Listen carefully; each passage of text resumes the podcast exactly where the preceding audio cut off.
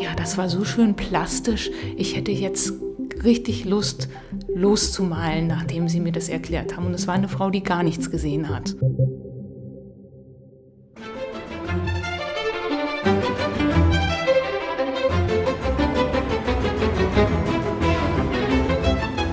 Hallo und herzlich willkommen zu einer weiteren Episode des Dein Potsdam Podcasts.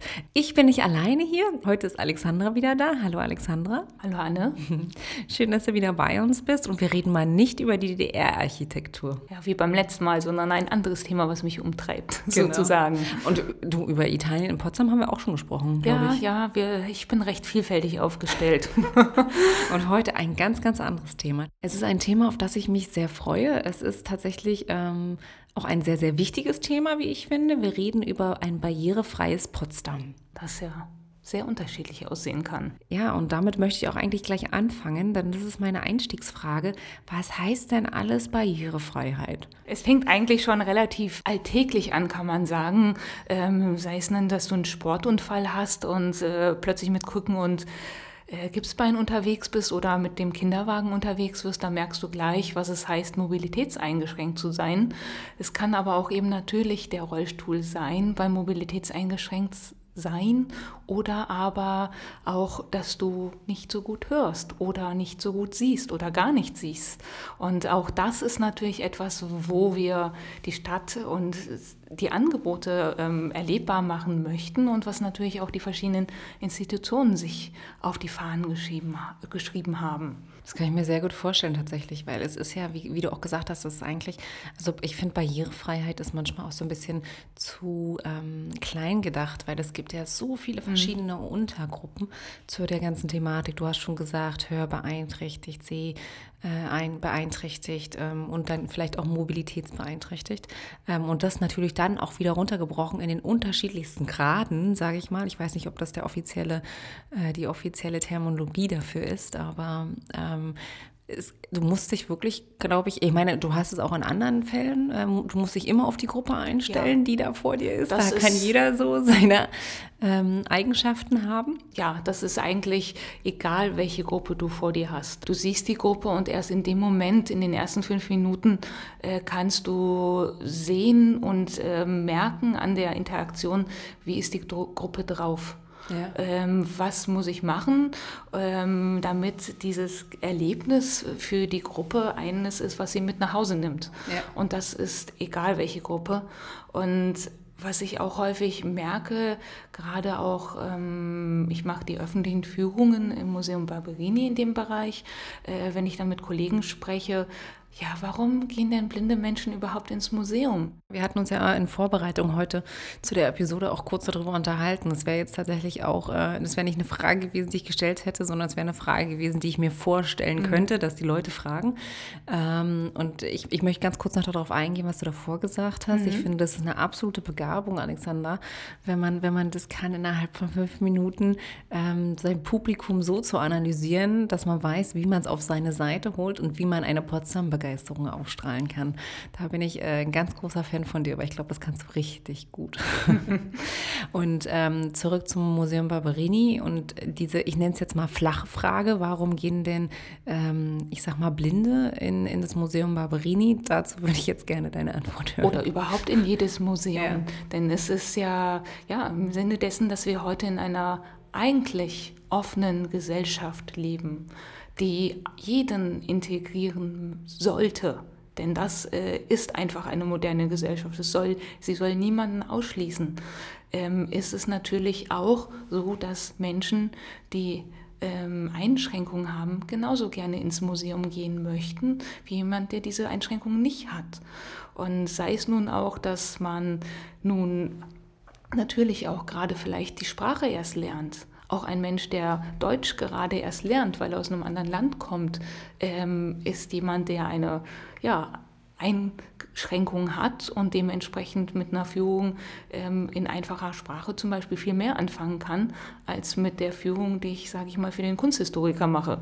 Und ja. dementsprechend ähm, gibt es da zwar auch offizielle Vorgaben, wie sieht einfache Sprache überhaupt aus, also solche langen Sätze mit Nebensätzen und dergleichen, wie ich sie hier ja jetzt auch irgendwie formuliere, das äh, ist da überhaupt nicht angesagt. Alexandra, wir haben ja hier in unserem Raum ein Bild äh, tatsächlich, wo wir immer unsere Podcast-Aufnahmen machen am alten Markt. das ist gemein, das ist nämlich ein abstraktes Bild und äh, damit kann man äh, schon kaum, äh, jetzt sage ich mal. Kannst, könntest ja. du, ich weiß, ich schmeiße dich jetzt absolut ins kalte Wasser, es ist mhm. nicht abgesprochen, könntest du trotzdem versuchen, dem Hörer dieses Bild nahezubringen? Ja, es ist erstmal ein rechteckiges Querformat ähm, mit einer längeren Unterkante, also Längsseite als Hochseite. Ich würde mal schätzen, es ist ungefähr 1,20 Meter in der Länge und oh, gut ein oder 1,50 Meter in der Länge, 1,20 Meter in der Höhe. Es ist eine Leinwand mit Öl wahrscheinlich in der Fahr äh, im, im Farbauftrag. Und es ist, äh, wie eben erwähnt, ein abstraktes Bild. Das heißt, wir haben keine Gegenstände, die darauf äh, dargestellt sind, sondern wir haben hier jemanden, der keinen schmalen Pinsel äh, benutzt hat, sondern wahrscheinlich eher breite Pinsel, denn der Farbauftrag ähm, ist in Streifen, so wie man das eigentlich so ähm, ja, sich vorstellen kann wenn man äh, verschiedene Pinsel nebeneinander legt und dann einmal mit den Händen drüber streicht, sozusagen, ähm, auf der Leinwand aufgetragen. Es ist eine Farbauswahl, die sehr fröhlich und warm wirkt. Wir haben nämlich ähm, viele Gelbtöne, wo man natürlich irgendwie sofort an die Sonne denkt, wenn man und die Wärme, die die Sonne auf der Haut äh, produziert. Und die sind sozusagen nebeneinander gesetzt, diese Streifen von Gelb. Und das konzentriert sich zur Mitte des Bildes hin ähm, mit verschiedenen anderen Farben. Es ist ein Grau dabei, was natürlich irgendwie dann immer so ein bisschen Kontrast darstellt. Es ist nicht so das Grau, ja, oder es ist ein Grau, wie man es sich an einem regnerischen Winterart oder Herbsttag vorstellt, wie es dann so ein bisschen als Kontrast zu der Wärme der Sonne wirkt. Wir haben ein Blau, was an Wasser denken lässt. Wir haben ein Rot, welches auch wiederum natürlich Wärme und Pulsierendes darstellt. Und die sind so in der Mitte des Bildes mehr oder weniger angebracht. Auch nicht immer als Streifen, sondern auch so ein bisschen als wie so Pinseltupfer, als ob man einmal den Pinsel auf der Leinwand abgelegt hätte. Und damit ähm, ja, vermittelt das Bild hier in diesem Raum, der eigentlich so ein Vorraum für das Büro ist, ähm, ja, ist doch eine Fröhlichkeit und macht das Ganze ein bisschen, bisschen weiter, als man das so in diesem Raum eigentlich erleben würde sonst. Und da es jetzt abstrakt ist, hätte ich jetzt mal einen Pinsel mitgebracht in die Führung, damit man äh, einen von diesen Pinseln ähm, tatsächlich ähm, auch auf der Hand spüren kann, zum Beispiel. Okay, also sehr, ich muss mich wiederholen, eine absolute Gabe, äh, wie du dieses Bild gerade äh, charakterisiert hast. Ich würde noch hinzufügen, wir haben es jetzt nicht abgesprochen mit der Künstlerin und wir haben unten rechts äh, in der Ecke einen Hinweis auf die Künstlerin, da steht nämlich AJ, Andrea Jennert. Ah. genau, ja. genau. Und ähm, sehr schön, danke, vielen, vielen Dank dafür, Alexandra, dass du das gemacht hast. Ähm, ich glaube, das ist äh, ein absolutes, ähm, ja, also mir lief so ein bisschen gerade der, der Schauer hinterm, äh, auf dem Rücken runter. Ich fand das sehr, sehr spannend, diesen Moment. Das ist ein wunderbarer Moment gewesen.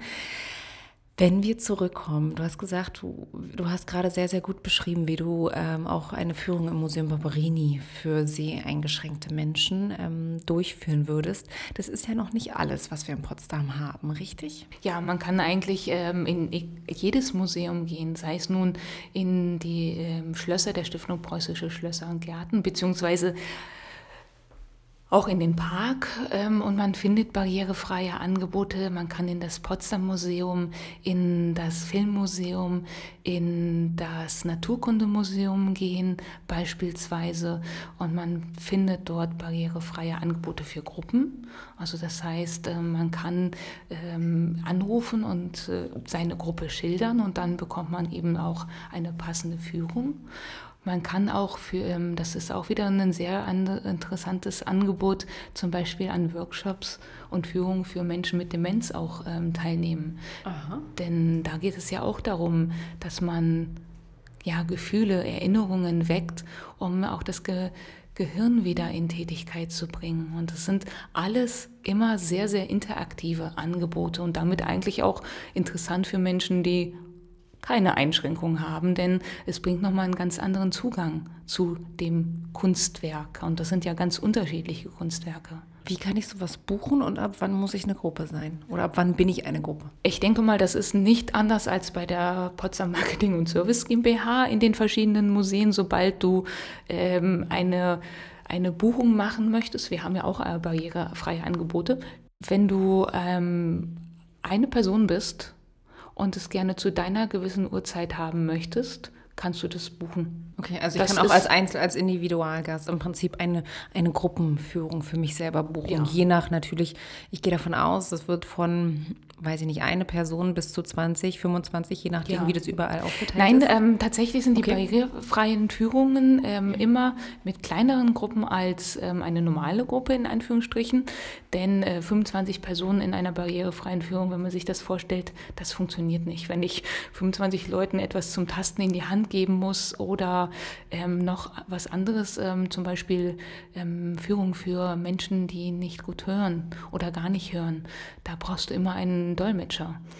Mhm. Und ähm, da sind zum Beispiel die Gruppengrößen meistens auf zehn festgelegt in barrierefreien ähm, Angeboten. Ah ja, okay. Aber desto mehr Leute daran teilnehmen, desto günstiger wird es im Einzelticketpreis, ja. richtig? Ist sozusagen, also als Gruppenbuchung hast du ja einen Festpreis und je mehr Teilnehmer dann vorhanden sind, desto günstiger ist es für die gesamte Gruppe. Verstehe. Und jetzt wollte ich dich mal fragen, wenn du jetzt daran denkst, jemanden, der nicht sehen kann, das Hellenische Viertel zu erklären, was würdest du machen?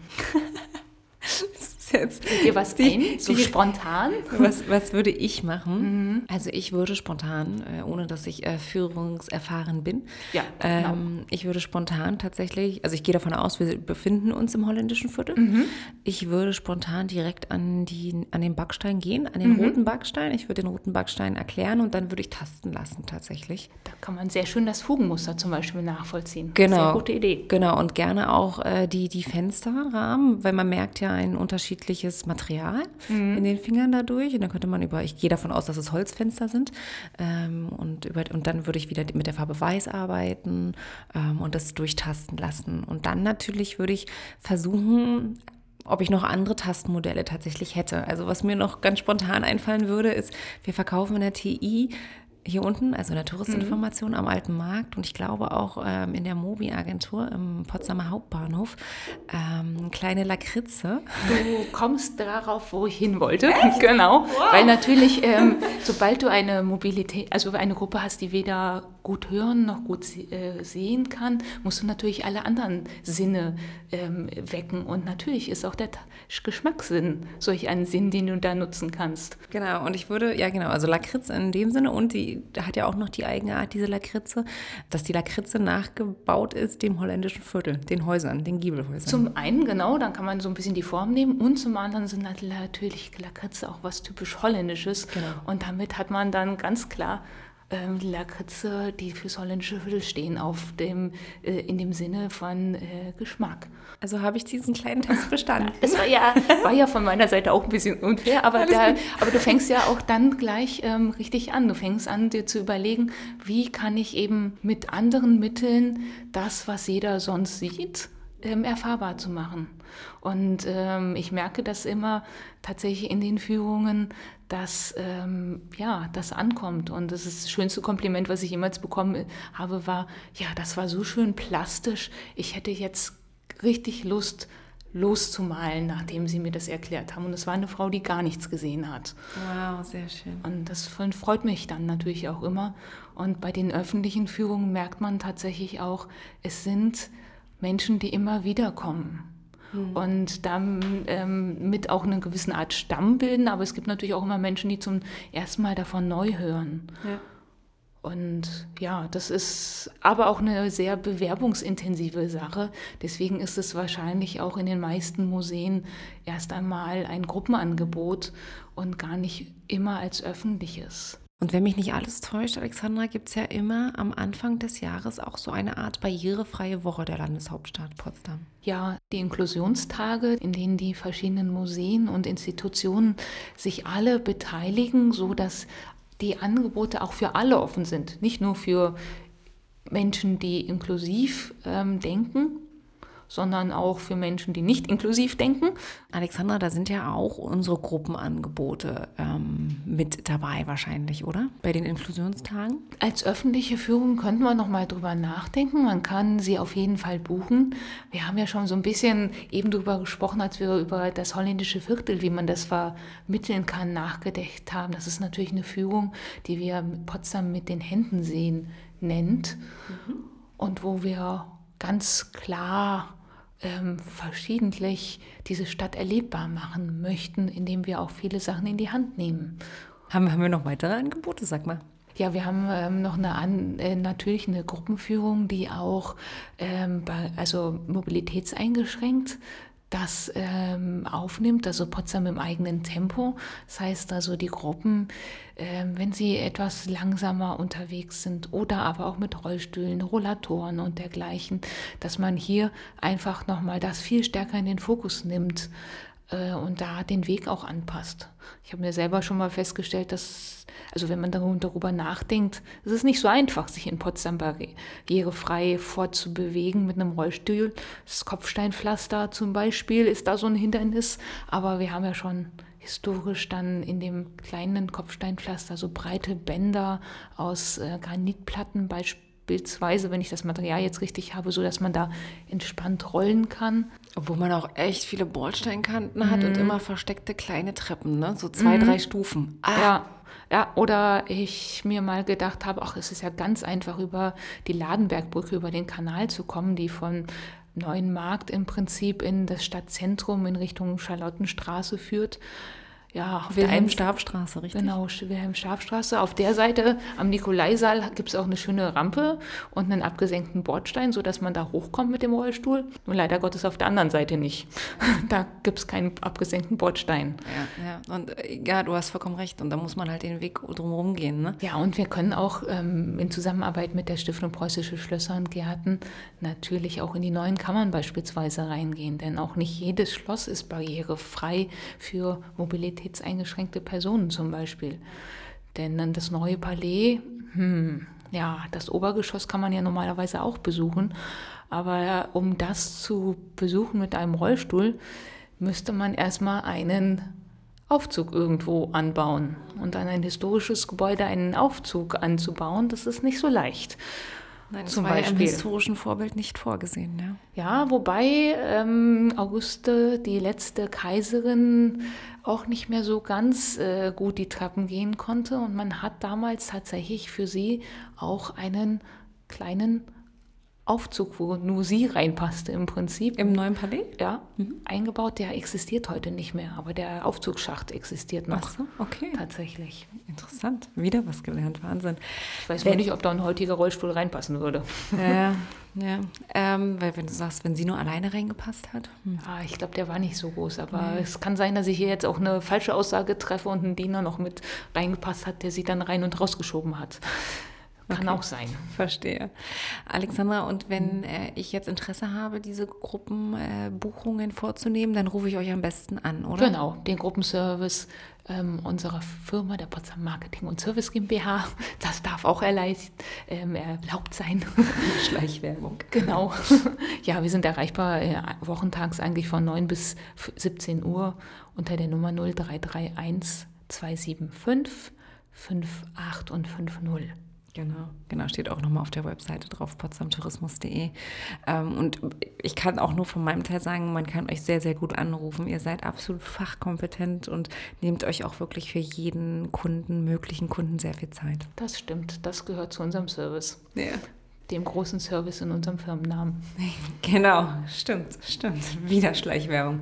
So, ähm, Alexander, ich glaube, äh, wir sind leider schon wieder mit der Zeit heute durch. Mhm. Ähm, ich finde, wir haben auch erst an der Oberfläche zu diesem Thema gekratzt. Ja. Ähm, ich könnte mir gerade sehr, sehr gut vorstellen, dass wir mal eine Episode zur einfachen Sprache machen. Ja, vielleicht können wir jemanden einladen aus dem Oberlinhaus. Ja, ja, oder auch sogar. in einfacher Sprache. Ja, das genau. ist schwer. Ja. ja. genau. Aber man kann es sich auf jeden Fall vorstellen und es war durchaus mal in meinem Hinterkopf sowieso schon zu dem Thema. mein Highlight heute war definitiv, ähm, die, dass so das Bild hier in unserem Raum ähm, vorgestellt hast. Ähm, das ist echt, also fand ich, fand ich sehr, sehr beeindruckend, diesen Moment. Und natürlich dann, dass du mich getestet hast zum Thema holländischen Viertel. ähm, es hat sehr viel Spaß gemacht. Wir haben über die Angebote im Museum Barberini ganz kurz geredet, dass auch ein Mensch mit Sehbeeinträchtigung oder gar, gar blind ins Museum Barberini gehen kann und die Kunst erfahren kann und auch unbedingt sollte. Ähm, dass man Potsdam ähm, im Stadtbild natürlich durch Führungen, durch unterschiedlichste Art wahrnehmen kann. Und ähm, ja, das ist es tatsächlich, würde ich sagen. Oder? Beim nächsten Mal sprechen wir dann darüber, wie man Führung für gehörlose Menschen macht. genau, sehr, sehr gerne.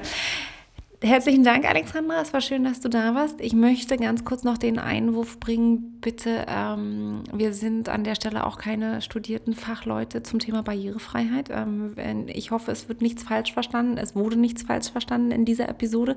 Wir haben uns ganz viel äh, Mühe gegeben, aber wie gesagt, wir sind auch nicht absolute Fachleute dazu. Nur als kleiner Einwand nochmal. Ich wünsche eine wunderschöne Woche. Ich freue mich über jede Form der Anregung. Herzlichen Dank. Tschüss. Tschüss.